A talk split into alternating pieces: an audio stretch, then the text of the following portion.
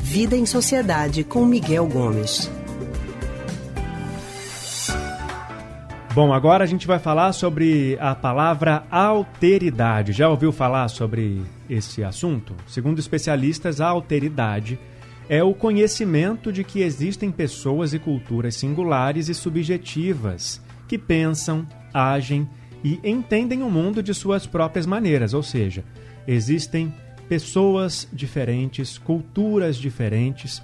Por isso, reconhecer a alteridade seria o primeiro passo para a formação de uma sociedade mais justa, mais equilibrada, democrática e tolerante, onde todos e todas possam expressar-se, desde que respeitem também a alteridade alheia, as diferenças alheias. É, Leandro, no mundo atual, a busca por essa alteridade tem sido cada vez mais intensificada com o radicalismo da homofobia, xenofobia, entre outros tipos de preconceitos. E a gente fala sobre esse assunto agora com o historiador e psicólogo do Centro de Pesquisa em Psicanálise e Linguagem CPPL, Miguel Gomes. Miguel, boa tarde. Boa tarde. Oi, Miguel. boa tarde, Leandro. Boa tarde para você também. Bom, vamos falar então de forma prática como que a alteridade, como essa palavrinha pode contribuir para a nossa sociedade ser melhor, para a gente ser mais justo?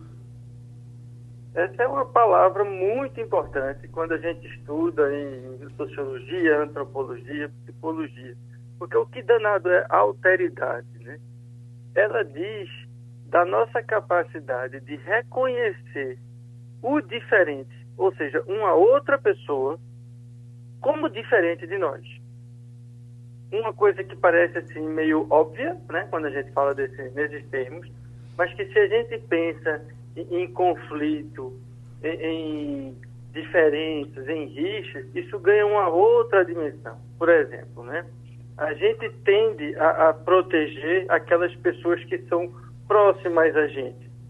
E sempre que a gente entra num, num ambiente em que a gente tem pessoas diferentes, a gente tende a olhar essa diferença com uma certa estranheza. Ah, é como se houvesse uma certa predisposição a gente querer proteger aquilo que é parecido com nós.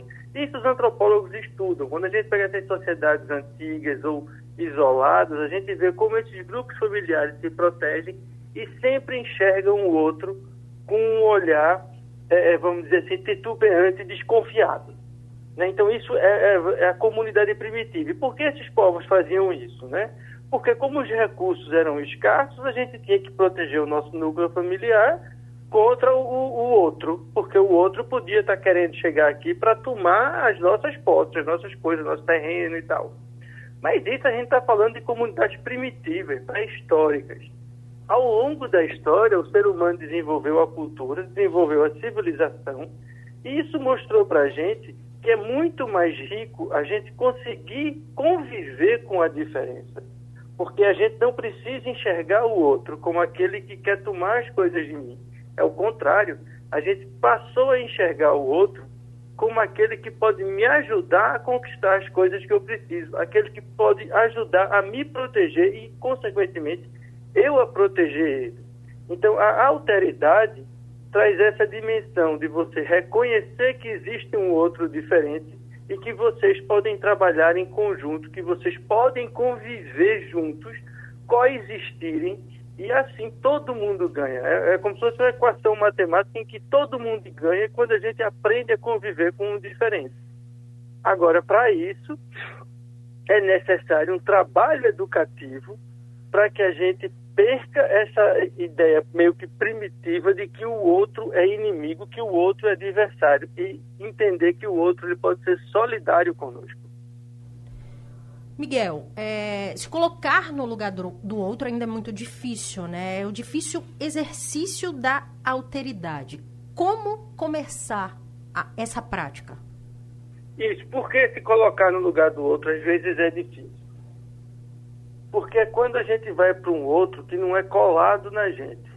Se eu estou me colocando no lugar do meu filho, que convive comigo, que eu estou abraçado com ele, que eu boto para dormir, que eu dou comida, que eu troco fralda, é fácil me colocar no lugar do meu filho. Porque ele é ali muito perto de mim. A grande dificuldade é a gente se colocar no lugar do outro quando esse outro está um pouquinho mais distante. Né? Uhum. Se eu penso, por exemplo, em pessoas que estão passando fome na Somália, na África. Então, isso é tão distante, às vezes, da gente, que a gente tem dificuldade de se colocar no lugar dessas pessoas. Então, fazer essa passagem e passar a entender o mundo como uma coisa sem fronteiras faz com que a gente faça esse exercício da alteridade. O que é que leva muitas vezes a, a, aos conflitos, né?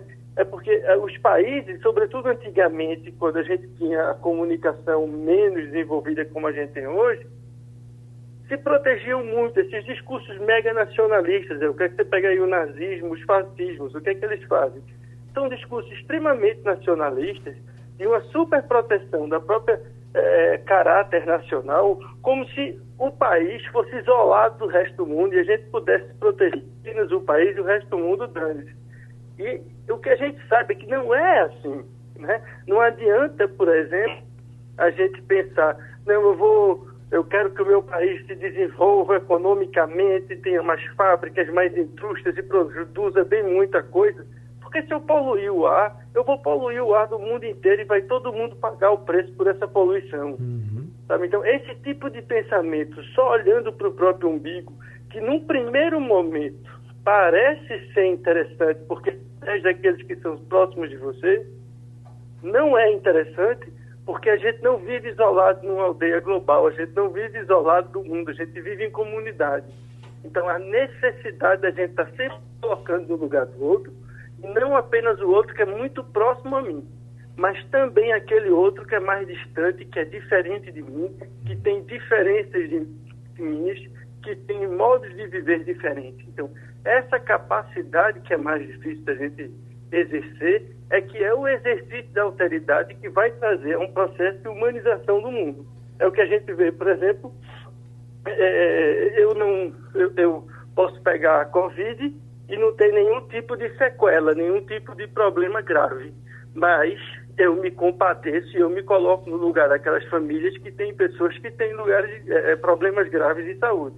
Então eu vou em respeito a essas pessoas que são diferentes de mim e em proteção de todos nós, eu vou usar máscara, eu não vou fazer aglomerações, como a gente vê responsavelmente algumas celebridades de internet, jogadores de futebol fazendo. Uhum. Eu vou me colocar no lugar dessas pessoas, ainda que elas estejam longe de mim, que elas sejam muito diferentes de mim.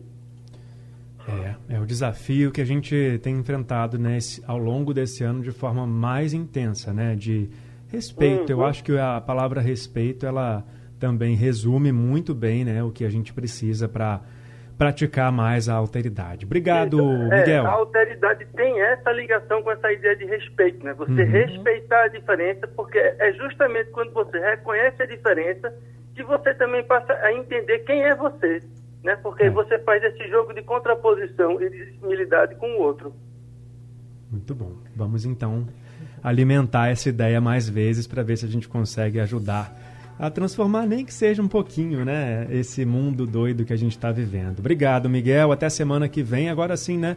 O último bate-papo da nossa coluna nesse ano de 2020. Ano que, na semana que vem tem ano novo aqui na nossa é. conversa. Até, até lá até lá, que o ano que vem seja um ano mais leve que esse atual. Para todos nós, Miguel, esse é o nosso desejo.